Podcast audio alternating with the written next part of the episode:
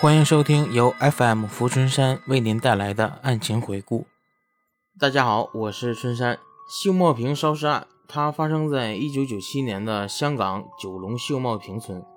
由于呢是一起涉及同党的严重刑事罪行，所以又被称为秀茂坪同党烧尸案。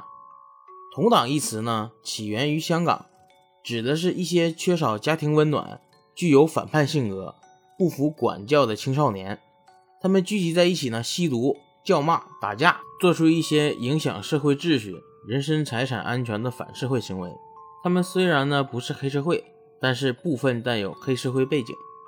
十六岁的陆志伟，外号阿基，结识了村内的一群同党。因为不满他们屡次欺负三十七岁的清洁工人陈木青，外号三叔，劝他报警。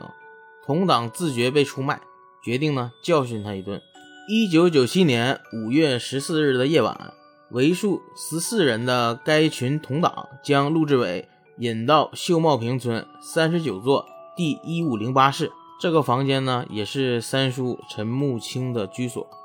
先后袭击、虐打阿基，并施以一串所谓的家法。阿基呢被打倒，跌在地上，他们仍然不停手。其中一人用脚夹着他的头部，并用双脚踩着他的手臂。他们呢一边虐打阿基，一边向他提问，回答稍一迟疑，就用自制的双节棍及金属皮鞭扣打他。其后呢，他们更捉着阿基的双脚，将其倒吊，一下接一下的将头撞击地面。这种行为呢，被他们称为“人肉打桩机”。他们模仿漫画书执行家法的方式，一面呢念诗，一面用刻着自己名字的铁棍虐打他。之后，连本来旁观的几名女童都加入了围殴的行动，对死者毫无怜悯之心。阿基最后终于不堪折磨，倒地身亡。这班同党见阿基已死，隔日就将尸体移至秀茂坪村三十二座的垃圾房内，两次用火水及硫酸焚烧尸体，企图呢毁灭证据。涉案的凶徒一共十四人，令人心碎的是，他们犯案时都不足十八岁。在此之前，住在秀茂坪的轻度弱智男子陈木清被这班同党欺负，他们怀疑呢是陆志伟怂恿陈木清报警。因而向陆志伟下毒手。事发后，陈木清到医院求医，警方从身受重伤的陈木清身上得到了线索，从而揭发了这场凶案。调查初期，重案组在收集证据方面出现困难，因为呢三叔智力迟钝，要他复述整个案件实在是不容易。加上呢一直无法寻回阿基的尸体，没办法鉴别死因。警方呢，只好重回三十二座烧尸现场，捡回阿芝的下肢碎骨去化验，但尸体被焚烧的厉害，很难提取 DNA。直到其中一人石子健转为污点证人，给出了首份口供，警方才一步一步地掌握了案情。石子健呢，这样描述当时的情况：女生们拿着雨伞，用伞柄打他，好像打狗一样。此时。大家的情绪已经失控，越打越兴奋，每个人都动了手。阿进最后决定不用拳脚，问在场代号为“鼻屎”的麦家豪借了条皮带，然后呢，对折成一半，乱打在阿基手脚上，像战时日本军拷打犯人一样，拼命地抽打了五分钟，皮带扣都飞脱了。鼻屎呢很生气，认为阿基累到他的皮带报销，于是他扑前向阿基狂抽泄愤。接着，鼻屎灵机一动，突然吆喝说：“要扎棍！”啊，这是黑社会规定，不管事的人走开。随即呢，摆开家法，要严惩二五仔。他叫阿基跪在一只晾衣竹上，面向着关帝像，叫阿基拖着另一条竹，自己细数所做错的事儿。鼻屎呢，又拿着一根棍儿啊，一下一下的打在了阿基的颈背上，每打一下，阿基的头都会微冲向前。发出砰砰的响声，个人一个接着一个上前给他扎棍。阿基的脚给晾衣山竹掉下来的碎块擦伤了，开始流血。这时呢，跑去拿武器，代号为立地的小混混再回来，将两只铁水管分给阿进和志伟。他们兴高采烈地用硬币把自己的名字刻在了水管上，恍如武林高手的武器。由于武器太小，丽丽又出去找了一只更长的铁水管。子健呢，把它锯成了一长一短，自己用一根啊，另一根给了丽丽。金宝分不到武器，所以就就地取材，拿了厨房的铲子代替。个人呢，准备就绪。阿进发号施令，轮到我们扎棍。如果念到哪句诗，提到谁的名字啊，谁就打他。原来个人大都有自己起的名堂。首先呢，说出堂口的名称，比如说王朝终于有个朵，由阿进带头。他们依社团内排名，一个一个排队去打阿基。只有短短十几句的诗，硬背了十多分钟。他们呢，也就打足了十多分钟。子健在扎棍后，随即脱去上衣，摆出一个 pose，还得意洋洋地让大家给他拍照。家法施行了差不多了，个人呢，于是中场休息，坐下来吸烟。之后，阿进命跪在地上的二五仔张嘴，吃掉尚未熄灭的烟头。当时阿基已经没有了什么知觉，只有张开大口照办。他的手、身、背、脚上都布满了伤口，鼻血也不断的流出来，淤痕清晰可见。阿甘见状呢，吓了一跳，立刻带他到厕所洗脸，让他清醒过来。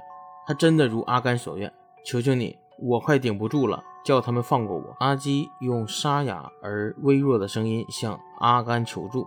阿甘对阿进说：“算了，不要打了。”阿甘本想带着阿基离去，以免个人闯出大祸。可惜呢，阿进不肯，还讥笑他是群脚仔，要准时回家。阿甘一怒之下离开。你要向每个人道歉。阿进对阿基说：“阿基为求保命，当然依他的要求逐一道歉。”谁知还未说完，阿进已使劲的一脚蹬向他，踢得他呢从床前直接飞落鞋柜前面。阿基随即不知倒地，李史顺手拿起折凳，向在旁的朋友说说笑笑。不要啊！阿基见状大喊。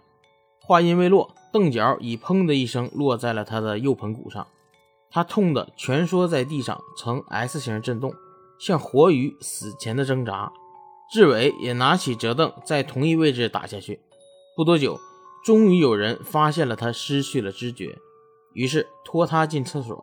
用水冲湿他的头，可是呢，他们并没有因此而停手。我不是特别的恨阿基，我想打他，因为其他人都想打他。他们打他的时候好开心的样子，个个都嘻嘻哈哈，一边打一边笑，又侮辱他，好像每人都踢他。看见所有不管事儿的都踢他，我开始好兴奋。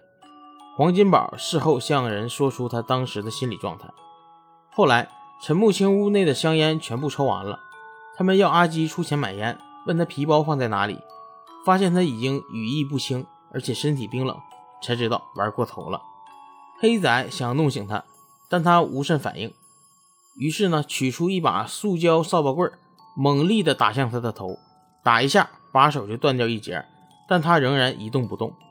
他们此时开始替他急救，学救护员按他的心口，抬他上床。为他做人工呼吸，又散开让空气流通。每个人都开始急了。志伟在关帝像前上香，祈求说：“保佑我兄弟不要死。”子健一手抢了丽丽的手机，想要报警，但却遭阿进阻止。丽丽连忙致电朋友，希望找到黑市医生。可惜一切来得太迟，阿基的呼吸越来越微弱，被虐打了接近三个小时后，终于死亡。案件在一九九九年一月宣判，六名主犯。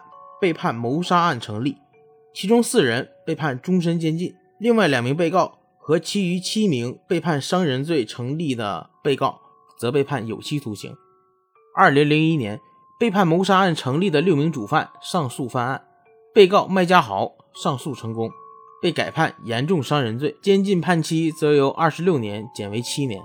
被告黄金宝的刑期由二十三年转为十九年。被判终身监禁的四名被告中，被告吴明俊被改判有期徒刑二十五年，其余三人维持原判。法官王建秋承认自己初判的时候因一时疏忽，并无依法律给予他们最低刑期，而判终身监禁。但王建秋重申，这次事件是一项令人震惊的罪行，并指责该同党所做的行为恶毒、无人性、极端残忍和暴力。他强调，文明社会绝不允许这样的残暴行为发生。因此要向被告判以具有阻吓性质的刑罚。而另一名被判谋杀罪名成立的共犯黄金宝，在入狱前曾经表示，陆志伟的死是他意料之外，因为以往陈木清被众人虐打都能命存。他在被判刑前，在狱中向人表示，他们仍只当玩了一场刺激的游戏而已。事件过了十年后，二零零七年十二月二十五日圣诞节，其中一名涉案的二十五岁女同党成员刘佩仪，以因失恋及失业的双重打击下。不堪度过孤独圣诞节，在顺天村寓所邻座大厦留下了写着不开心的字句的遗书，跳楼自杀身亡。